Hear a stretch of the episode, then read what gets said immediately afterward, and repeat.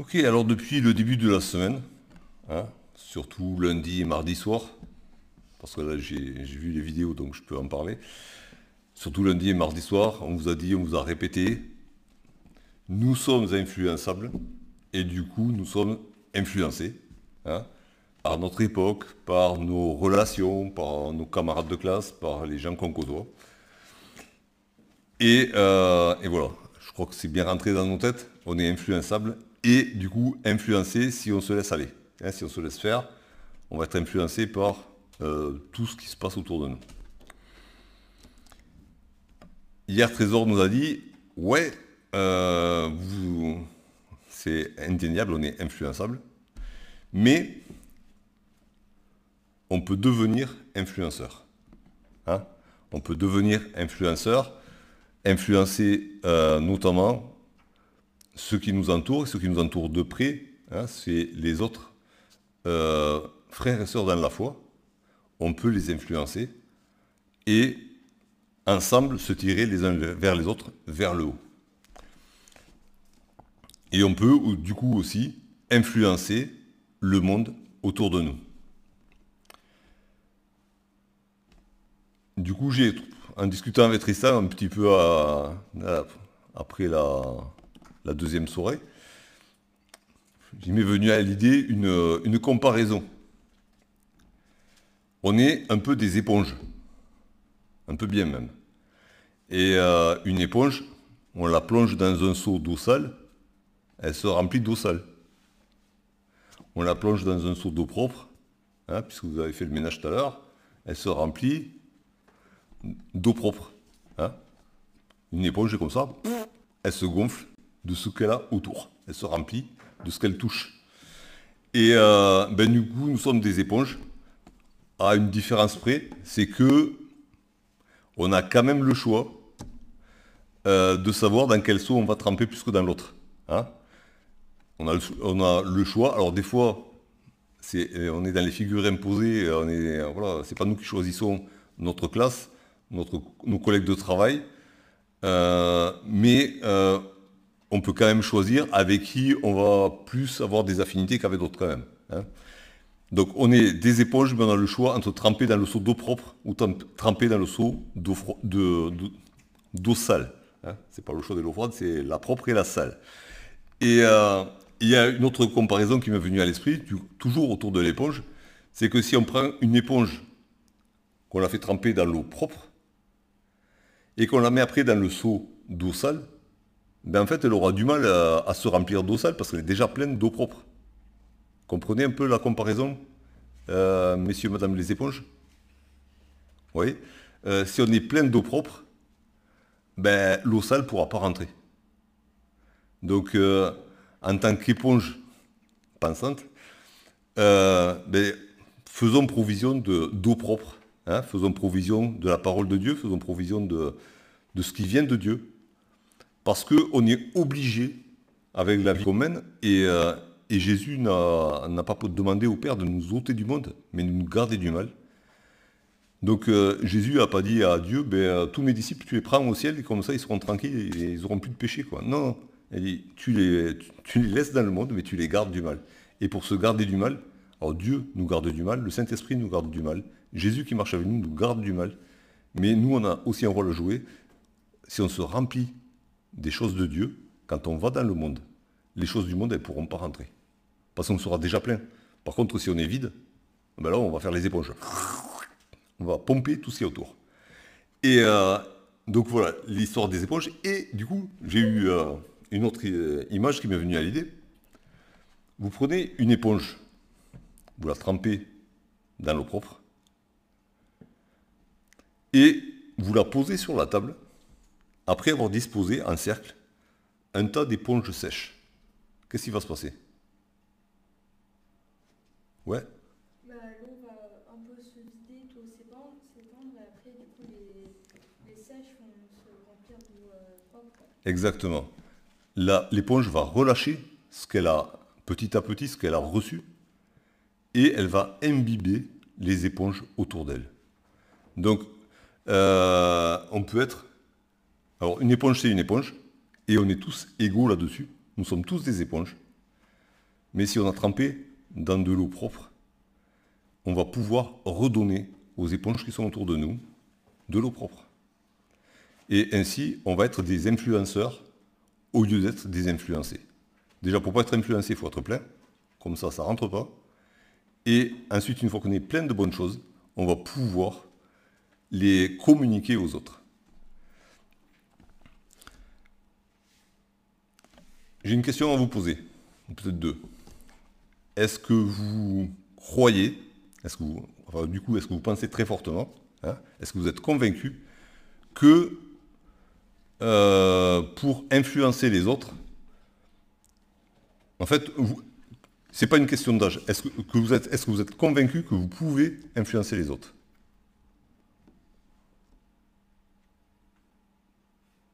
Hmm. Oui ou non C'est une question, il faut répondre. Ouais, moi j'aimerais bien. Euh, moi, quand vous posez une question, vous aimez qu'on vous réponde. Moi j'aime bien quand je pose une question que vous me répondez aussi. Est-ce que vous est-ce, que vous pensez déjà qu'un jeune peut, euh, influencer des jeunes et des moins jeunes? Ça, ça ne vous implique pas. Donc ça, vous pensez que c'est vrai. Est-ce que du coup, vous pensez que vous, vous pouvez le faire? Oui. Oui, oui, tu peux. Ouais, tu peux. Ouais, moi je sais que tu peux. Allez, alors on va y aller. Et du coup, euh, hier, euh, Trésor nous a parlé de influencer les autres en reflétant Jésus.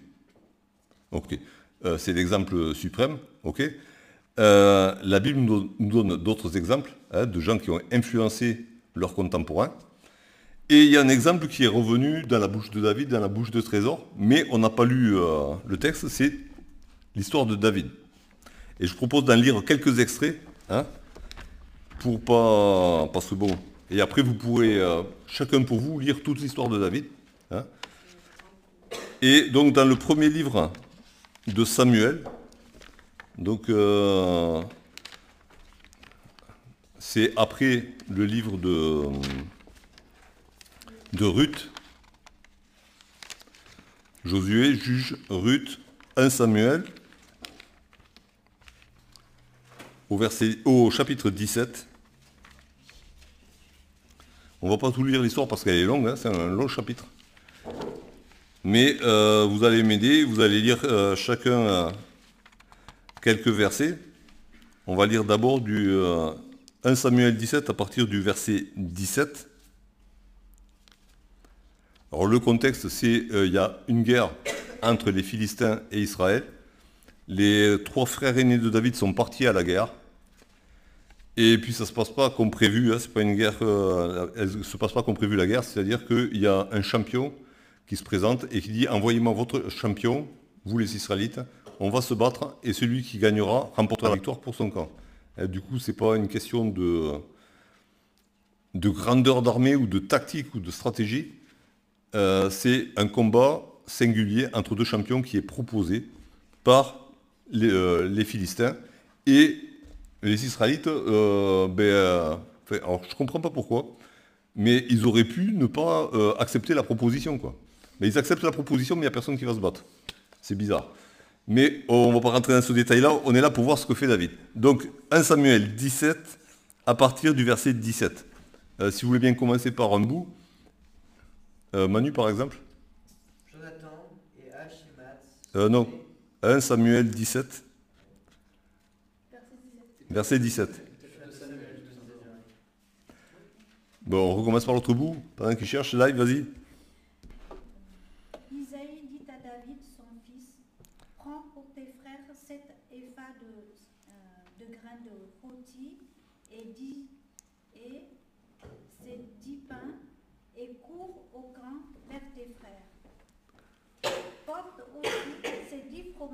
au chef de leur millier. Tu verras si se portent bien et, tu m'en donneras des nouvelles sûres. Ils sont avec euh, Saül et tous les hommes d'Israël dans la vallée de Térédin, faisant la guerre aux Philistins. David se leva de bon matin, il laissa les brebis à un gardien, prit sa charge et partit comme Esaïe le lui avait ordonné. Lorsqu'il arriva au camp, l'armée était en marche pour se ranger en bataille et pousser des cris de guerre. Israélites et Philistins se rangèrent en ordre de bataille face à face.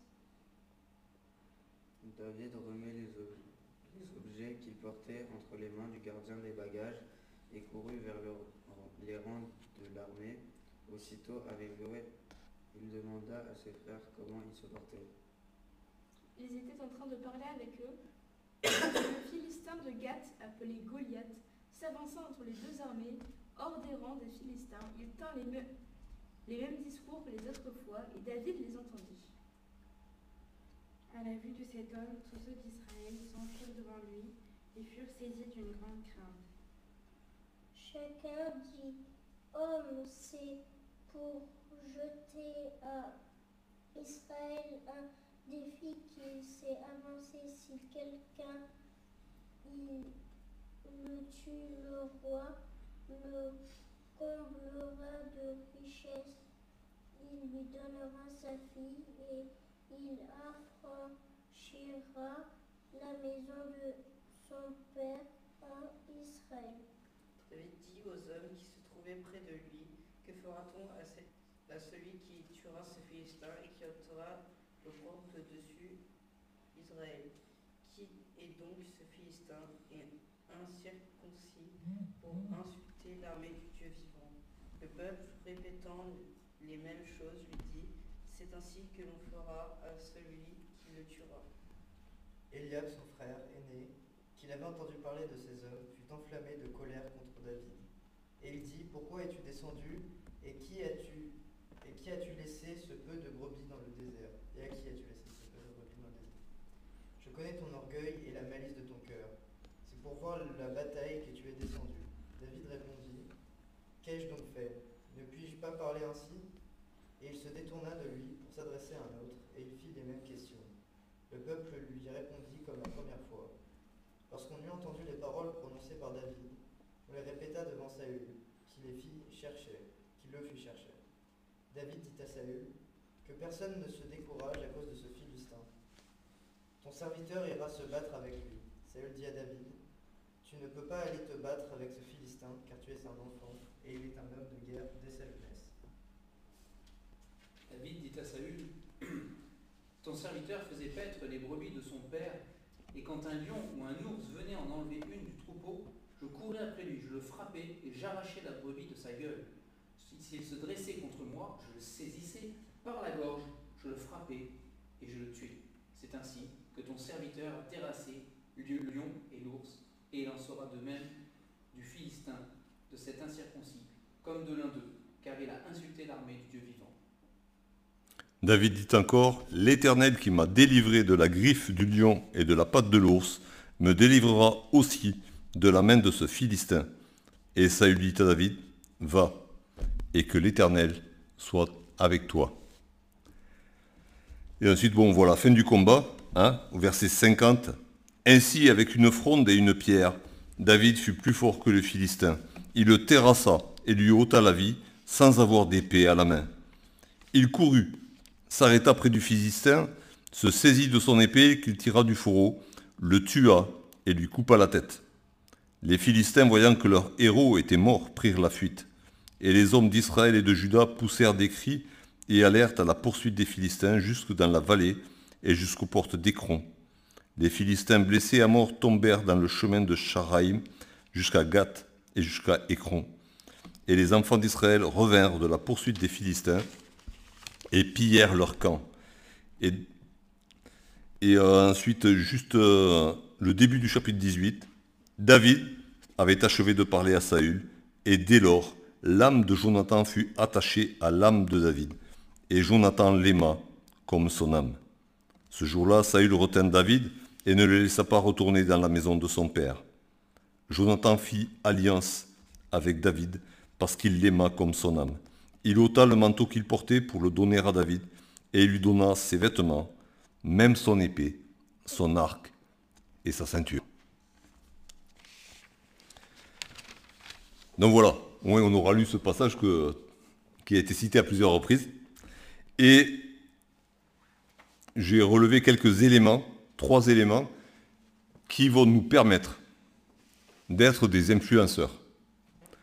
Alors déjà, euh, pour être un influenceur, faut pas être influencé par les mauvaises choses. Quand, on veut influencer positivement.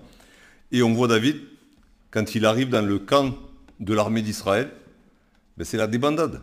C'est tout le monde est, est découragé. Ça fait plusieurs jours que ça dure. Hein. C'est pas la première fois que le géant se présente, qu'il lance le défi, que personne ne- n'est capable de le relever. Et du coup, euh, ben voilà, ça fait plusieurs jours que ça dure comme ça.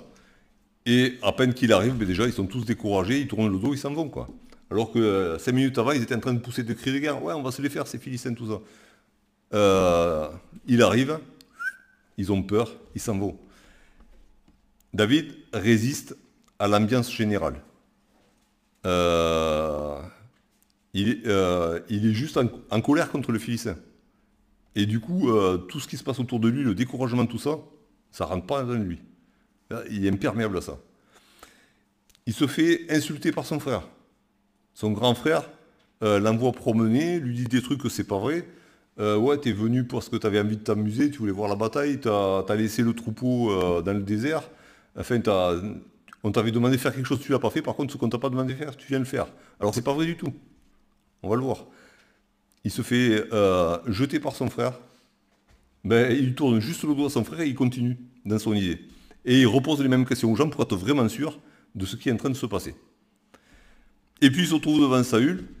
Et Saül lui dit, mais mon petit, qu'est-ce que tu vas faire là?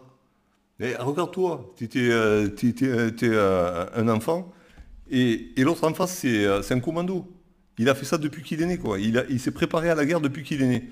Et toi, tu arrives comme ça, tu vas te faire démonter, mon pauvre. C'est pas la peine, n'y va pas. David, il se tient devant Saül, il dit non, je vais y aller. Personne n'y va, du coup, moi j'y vais. Et je vais me battre. Et je vais gagner. Donc voilà, David ne se laisse pas influencer par personne, ni par son frère, ni par, tout- par toute l'armée en déroute, ni par le roi. Il tient tête au roi. Euh, faut le faire quand même. hein. Et pourtant, Saül, euh, dans le genre, euh, c'était pas un nain. hein. Quand il a été euh, désigné pour être roi, il est dit qu'il dépassait tout le monde d'une tête. Hein, donc c'était, il était tanké quand même le garçon. Ben, David, devant le roi, ben, il a beau être le roi, il se démonte pas. Le roi dit un truc qui est pas vrai, ben, il dit non, t'en fais pas. Je vais me battre et je vais gagner. Alors, j'ai relevé trois éléments, outre le fait qu'il ne se laisse pas influencer, trois éléments qui permettent à David d'inverser la tendance et de faire que ce peuple qui tournait le dos à la bataille, ben, il va être vainqueur, et pas qu'un peu, quoi. Ils vont les laminer. Ils vont les, euh, les faire courir comme des lapins, ils vont les rattraper, ils vont les massacrer en route, jusqu'à ce qu'ils arrivent devant leur ville fortifiée, forcément, ils sont rentrés dans leur ville, ils ont fermé les portes, et, euh, et voilà quoi. Mais tant qu'ils n'ont pas été à l'abri de leur forteresse, ils leur ont couru derrière. Ils ont fait des kilomètres. hein. Euh, C'était pas à la porte à côté. Et euh, ils ont couru, couru, couru. Ils ont, à mesure qu'ils les rattrapés, ils massacraient. Et après, quand ils ont fait demi-tour, ils sont revenus. Et euh, ils ont, forcément, comme ils, étaient, ils avaient eux-mêmes fait du pillage en entrant dans Israël, ben, ils ont pillé le camp des pilleurs. Ok? Ils ont tout ramassé, ils ont tout raflé. Donc David a, les a tellement influencés que de, que de lâches et de, et de terrorisés qu'ils étaient, ils, ont ils sont devenus vainqueurs et pas qu'un peu. hein. La première chose que j'ai remarqué, c'est que David obéit à son père. Contrairement à ce que dit son grand frère, et même si on peut imaginer que David avait envie de voir la bataille et même d'y participer, vu le caractère qu'il a, David est resté avec son troupeau jusqu'au moment où son père lui a dit Tu laisses ton troupeau et tu vas aller euh, porter ses provisions à tes frères et prendre des nouvelles. Moi, je vois bien David, euh, il savait qu'il y avait la, guerre et euh, il avait envie de se fighter. Mais non, il est resté à sa place. Même pas il a demandé à son père est-ce que je peux y aller? Il est resté à sa place. Il a attendu que son. Enfin, il a attendu. Il n'a pas bougé jusqu'à ce que son père lui dise vas-y. Mais vas-y, euh, prends des nouvelles, quoi. Et porter des provisions. Ok, ben David, qu'est-ce qu'il fait? Il prend les provisions, il s'en va. Euh, et il s'en va pas doucement, quoi. Son père lui dit vas-y, euh, vite. Et il y va, quoi. Et il s'en va direct au camp de l'armée d'Israël pour faire ce que son père lui avait demandé de faire. Et c'est quelque chose qui est important, d'obéir. Alors d'obéir euh, à ses parents, tant qu'ils ne nous demandent pas de faire quelque chose contre la volonté de Dieu, en effet. C'est important. Pourquoi? Parce que ça nous forme à obéir aussi à notre Père qui est dans les cieux. Si on n'obéit pas à nos parents, euh, si on ne prend pas l'habitude d'obéir à nos parents, on aura du mal à obéir à notre Père qui est dans les cieux. On ne peut pas euh, dissocier l'un de l'autre. Alors, pour être un bon influenceur, quel que soit l'âge, obéissons à notre Père qui est dans les cieux. Et tant qu'il ne nous dit pas d'y aller, ben on n'y va pas. On a peut-être envie d'y aller, mais euh, non, c'est pas le moment. Par contre, quand il dit vas-y, on y va quoi. Hein? Euh, et, c'est très important, parce que David s'est trouvé au bon endroit, au bon moment. S'il avait fait à sa manière, euh, comme ça lui passait par la tête, il n'aurait pas été au bon endroit, au bon moment. Première chose donc, obéir à notre Père qui est dans les cieux, à Dieu. La deuxième chose qu'on remarque chez David, c'est quoi? C'est la foi. Il est, sûr euh, que Dieu va l'aider. Il croit que Dieu va le faire. Hein. il, est, conscient de qui il est, il est conscient qu'en face il a un géant, pas de problème, ça il le sait, mais il croit que Dieu va l'aider et que Dieu va lui donner la victoire. Et il a une entière, la foi c'est de la confiance, il a une entière confiance en Dieu pour ça.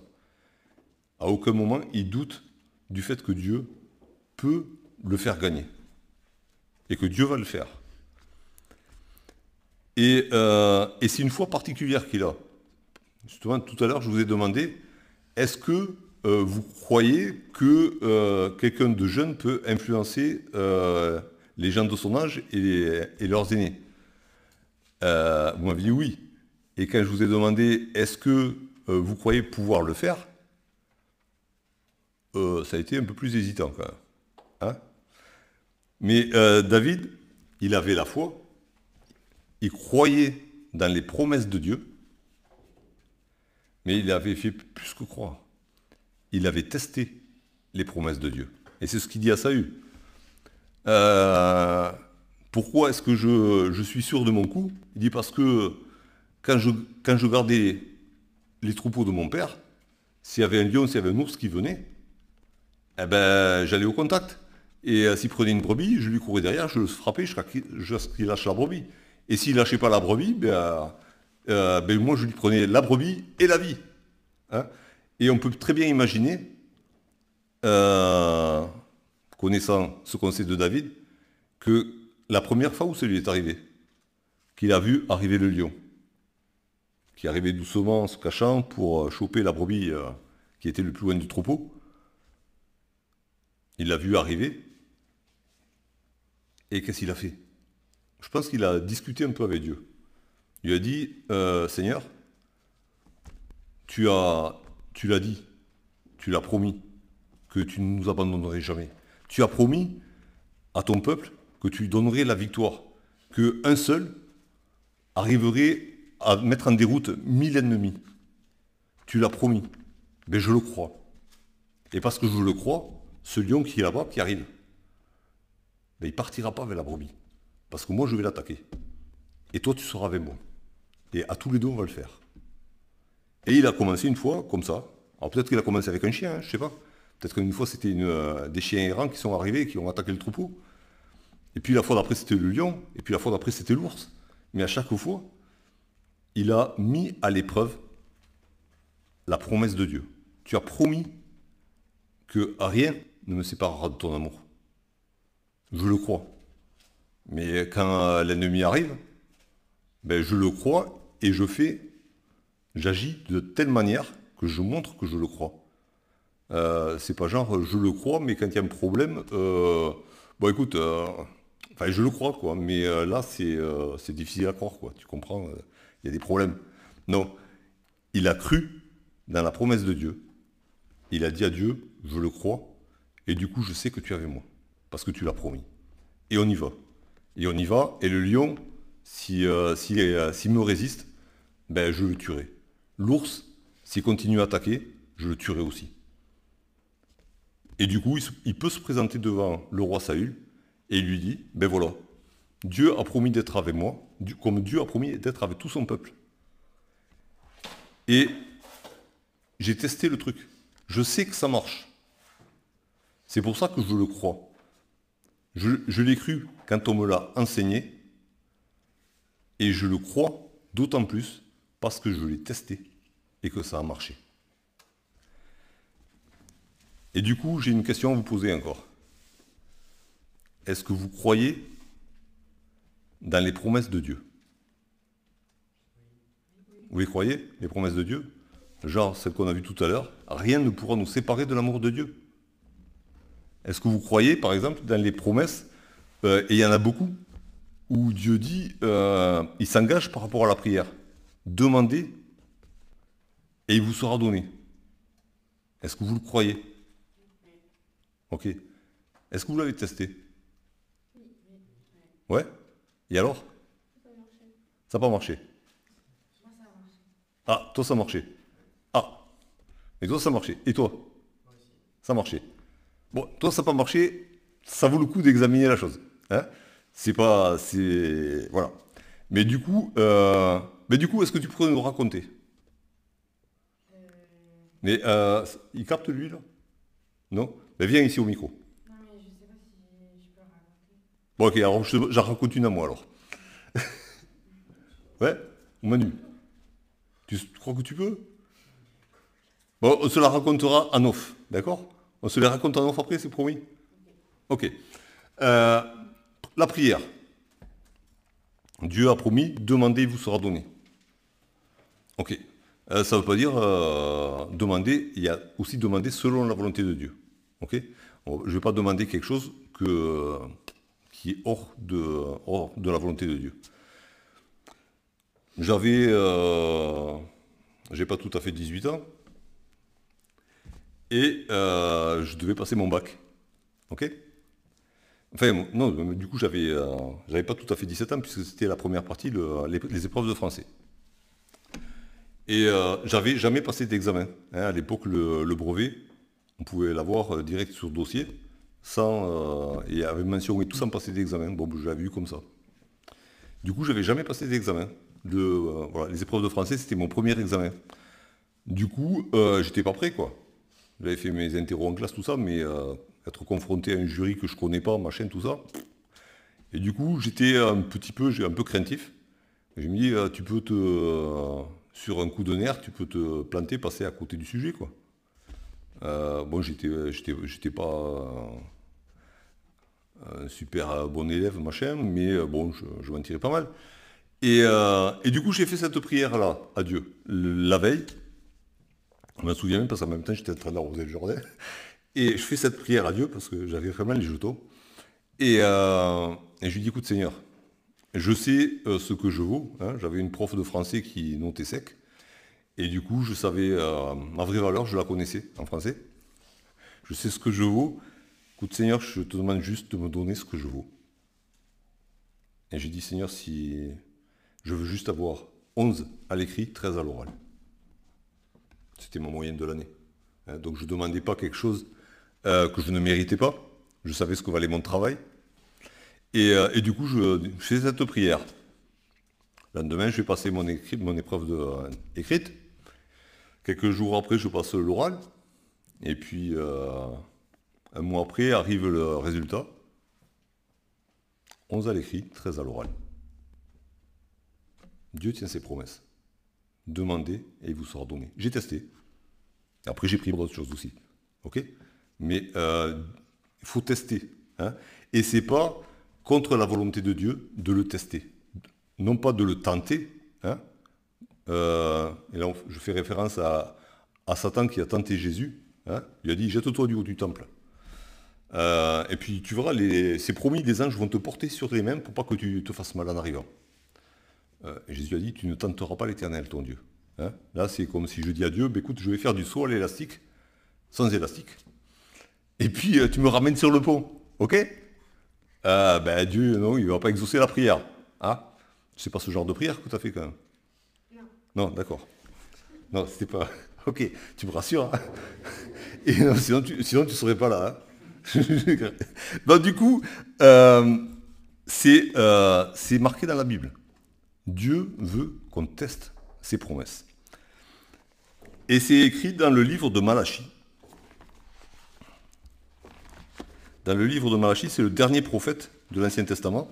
Donc euh, c'est avant Matthieu, dans vos Bibles. Malachie, au chapitre, euh, au chapitre 3, le verset 10. Bon, à la lecture, peut-être vous n'allez pas comprendre, je vais vous expliquer après. Et Dieu dit à son peuple, apportez dans la maison du trésor toutes les dîmes, afin qu'il y ait de la nourriture dans ma maison. Et mettez-moi de la sorte à l'épreuve. On est dans Malachie chapitre 3 verset 10. Je reprends le verset. Apportez dans la maison du trésor toutes les dîmes, afin qu'il y ait de la nourriture dans ma maison. Mettez-moi de la sorte à l'épreuve, dit l'Éternel des armées, et vous verrez si je n'ouvre pas pour vous les écluses des cieux, si je ne répands pas sur vous la bénédiction en abondance. Dieu dit, testez-moi. Et testez-moi en apportant ce que la loi demande que vous apportiez dans mon temple. Et euh, ça fait référence, entre autres, à, à la loi de Dieu, dans le livre du Deutéronome. Euh, c'est pas la peine de chercher, je vous le lis. Hein Parce que sinon, si vous cherchez pendant que je lis, ça ne va pas le faire. Merci Nathéo. Oui, je sais, je sais. Mais c'est pas grave, je vous le lis. Et euh, Deutéronome 11, à partir du verset 13, si vous obéissez à mes commandements que je vous prescris aujourd'hui, si vous aimez l'Éternel votre Dieu, et si vous le servez de tout votre cœur et de toute votre âme, je donnerai à votre pays la pluie en son temps, la pluie de la première et de l'arrière-saison, et tu recueilleras ton blé, ton mou et ton huile. Je mettrai aussi dans tes champs de l'herbe pour ton bétail, et tu mangeras et tu te rassasieras. Qu'est-ce que Dieu dit dans la, loi qu'il donne à Moïse? Je t'ordonne hein, de faire un certain nombre de choses, et entre autres, tu vas, tu vas me donner 10% de tes récoltes. Tu vas me faire une offrande en commençant tes récoltes. Tu me feras une offrande à la fin de tes récoltes. Tu me feras des offrandes tant que tu voudras, en plus. Et moi, je m'engage. Je m'engage, puisque Israël, c'était quand même en majorité un peuple d'agriculteurs et d'éleveurs. Je m'engage, moi, à te donner la pluie qui t'est nécessaire. Et puis euh, ailleurs, Dieu dit, la terre que je vous donne, il n'y a, pas de- il n'y a pas de grand fleuve comme en Égypte. hein. Il y a besoin de la pluie régulièrement pour l'arroser. Mais moi, je m'engage à vous donner la pluie régulièrement, à condition que vous fassiez ça. Et c'est exactement ce qu'il dit dans Malachie, ce qu'il rappelle. Il dit, apportez tout ce que vous devez apporter, et vous verrez, je vais ouvrir les écluses des cieux. Quand on voit sur le canal que les écluses s'ouvrent, ah, il y a de l'eau qui passe, quoi. Mais euh, voilà, c'est l'engagement de Dieu.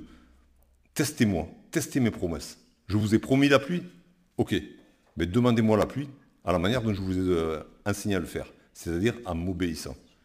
Et vous verrez si ça marche ou si ça ne marche pas. Moi, je m'engage que ça marche, dit Dieu. Ça marchera toujours. Quand Dieu s'engage, ça marche toujours. Et euh, je vous parlais aussi d'une autre promesse de Dieu que j'ai que j'ai testée, et ça marche. Toutes les promesses de Dieu, elles s'accomplissent. On peut les tester toutes, on ne prendra jamais Dieu en défaut. C'est euh, dans le, psaume 37, le verset 4. Fais de l'éternel tes délices. Je vous laisse arriver. Allez.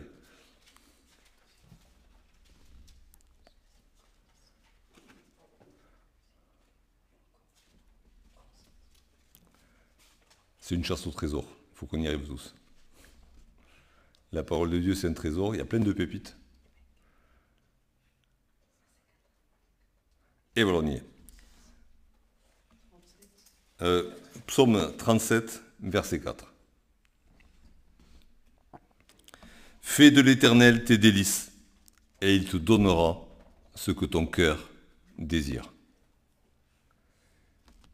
C'est euh, dit ailleurs, euh, cherchez le royaume de Dieu, d'abord le royaume de Dieu et sa justice, et toutes choses vous seront données par-dessus. C'est quelque chose que j'ai testé dans différents domaines de ma vie, hein, notamment dans le mariage. Et j'étais un petit peu comme vous peut-être, je ne sais pas si vous êtes comme ça, mais euh, on a des idées pour se marier, hein, des idées pour l'avenir.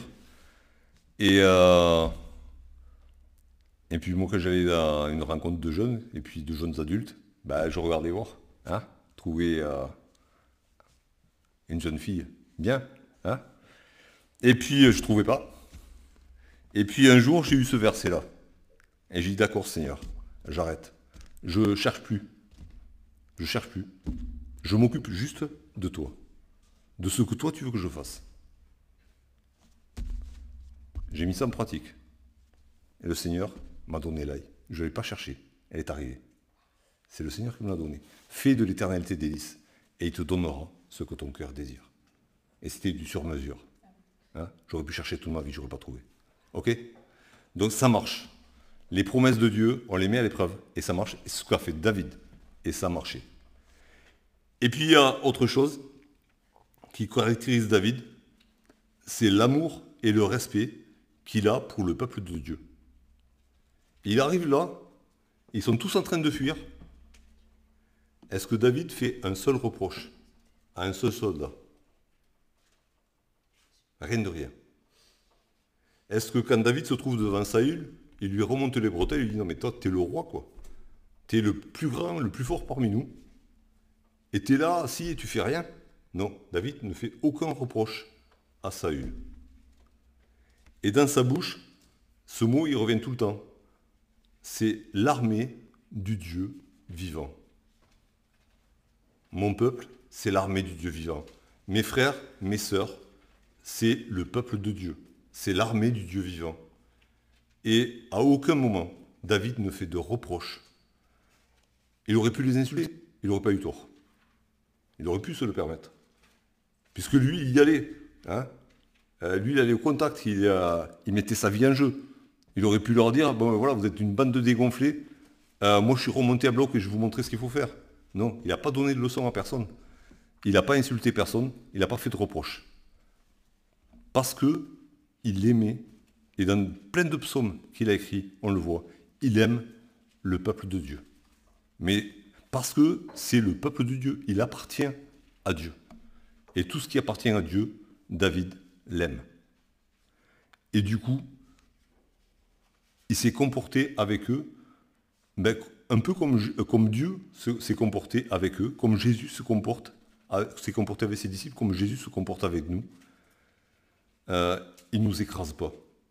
On se casse la figure, on fait des péchés, mais il nous fait grâce. Et David, il a fait exactement pareil. Il a aimé ce peuple, parce que c'était le peuple de Dieu.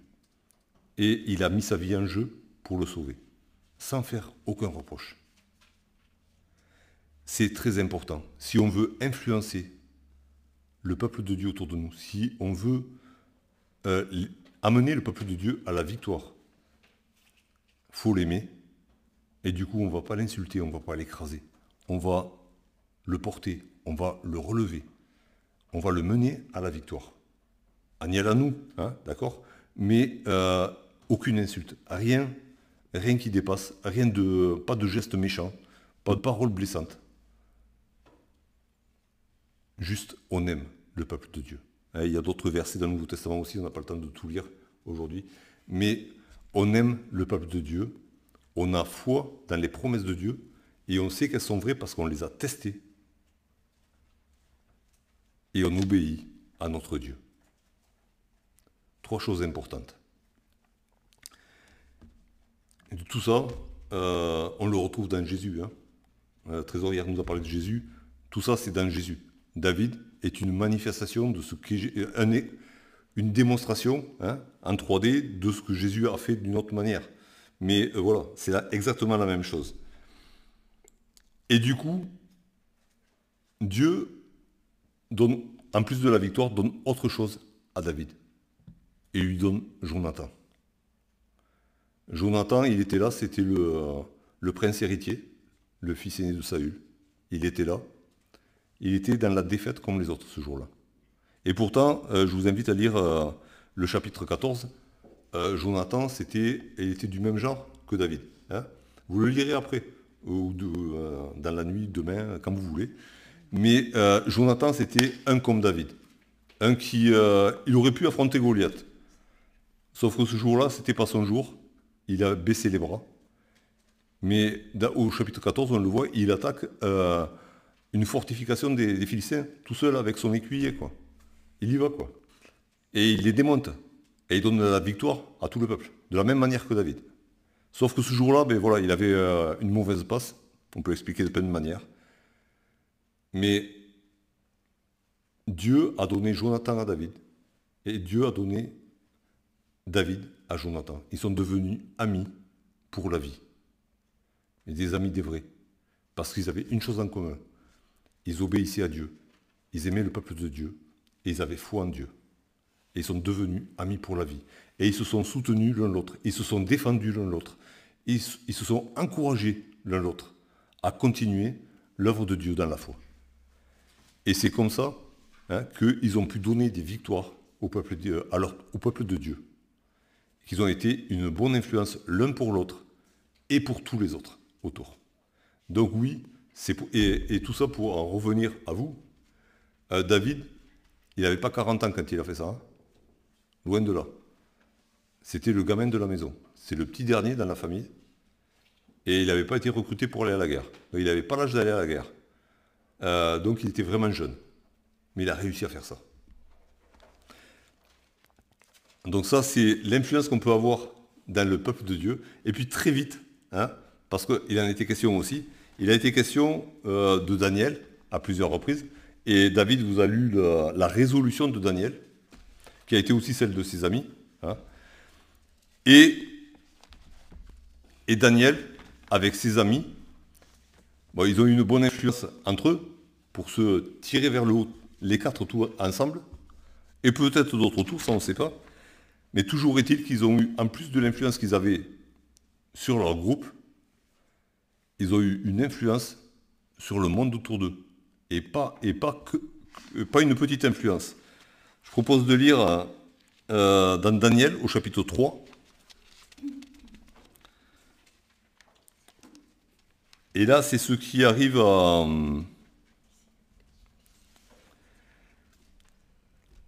c'est à cause de la bonne influence des trois amis de Daniel, parce que Daniel n'y est pas dans cette scène-là. Hein, donc le, roi Nebuchadnezzar, l'empereur de, ce grand empire hein, babylonien, euh, il avait la folie des grandeurs, il se prenait pour Dieu, et du coup, il a, fait euh, construire une statue énorme, et il a dit, voilà, euh, ça c'est moi, hein, en stature de Dieu, et, et vous devrez vous agenouiller devant ma statue. Et si vous agenouillez pas, vous allez griller dans le four qu'il a à côté. Il avait fait construire les deux en même temps. hein. C'est radical. Soit tu t'agenouilles, soit tu es rôti. Ok? Et les trois amis de Daniel, ben, comme ils avaient pris la résolution de n'obéir qu'à Dieu et de n'adorer que Dieu seul, ils disent, ben, nous, on ne va pas s'agenouiller. Et au signal donné, tout le monde se met à genoux, eux, ils restent debout. Alors on donne une deuxième chance, on leur explique le truc. Des fois que vous n'aurez pas bien compris, hein. Euh, mais n'étaient pas neuneux, hein. ils avaient bien compris. Euh, mais on leur donne une deuxième chance, allez-y. Alors vous y retournez, on va redonner le signal pour vous mettre à genoux, et puis, euh, et puis vous mettez à genoux, comme ça, ça revient. Ça, c'était l'influence hein, de toutes les autres, euh, tous les grands hauts fonctionnaires du royaume étaient là, qui se mettaient tous à genoux. Et il y a trois pèlerins qui restent debout, encore une fois. Alors on les prend, on les jette dans le feu. Et puis, Dieu les délivre, ils sortent du feu, ils sentent même pas le brûler. Et que dit le roi à ce moment-là? L'empereur de, ce grand empire babylonien. Au verset 28. Non, euh, Oui, à partir du, du verset 28. Nebuchadnezzar prit la parole et dit Béni soit le Dieu de Shadrach, de Meshach et d'Abednego, lequel a envoyé son ange et délivré ses serviteurs qui ont eu confiance en lui et qui ont violé l'ordre du roi et livré leur corps plutôt que de servir et d'adorer aucun autre Dieu que leur Dieu. Voici maintenant l'ordre que je donne. Tout homme, à quelque peuple, nation ou langue qu'il appartienne, qui parlera mal du Dieu de Shadrach, de Meshach et d'Abednego sera mis en pièces et sa maison sera réduite en état d'immondice parce qu'il n'y a aucun autre Dieu qui puisse délivrer comme lui. Waouh Ça c'est un Dieu, un Dieu. C'est un roi idolâtre qui le dit. Sous l'influence des amis de Daniel, parce qu'il a vu ce qu'ont fait les amis de Daniel, ce roi s'incline devant Dieu. Et plus que ça, il donne l'ordre à tout le monde de, ne rien dire contre le Dieu de Daniel et de ses amis. Vous imaginez le tableau un peu? Euh, Ça veut dire que dans tout, ça c'est quelque chose qui a été envoyé dans tout l'Empire. Parce qu'après, ce roi, il va recommencer. Au chapitre 4, versets 34 à 37, il dit, il, dit et il répète la même chose. Et il n'avait pas l'habitude de plaisanter. Ok? Donc il a donné l'ordre à tout son empire de respecter le Dieu de Daniel. Ça, c'est ce qu'a fait l'influence de Daniel et de ses trois amis dans l'Empire. C'est énorme. Et euh, quand ils ont pris leur résolution, c'était pas des, euh, gens de 40-50 ans. ok? Je ne sais pas quel âge ils avaient. Mais euh, je ne vois pas l'Empire investir dans l'enseignement de, de, gens de plus de 25 ans quand même. Hein. Donc ils étaient jeunes. C'est ce qu'ils ont fait en, ne se laissant pas influencer, ils ont influencé tout l'Empire. C'est ce que le Seigneur peut faire à travers chacun de vous. C'est euh, pas, vous qui allez le faire, c'est Dieu qui va le faire. Si vous voulez le faire, si vous le laissez faire dans votre vie, si vous le laissez vous garder des mauvaises influences, et si dans votre cœur, vous avez foi en lui, si vous n'avez pas peur de tester toutes ces promesses pour voir qu'elles sont vraiment vraies et que ça marche.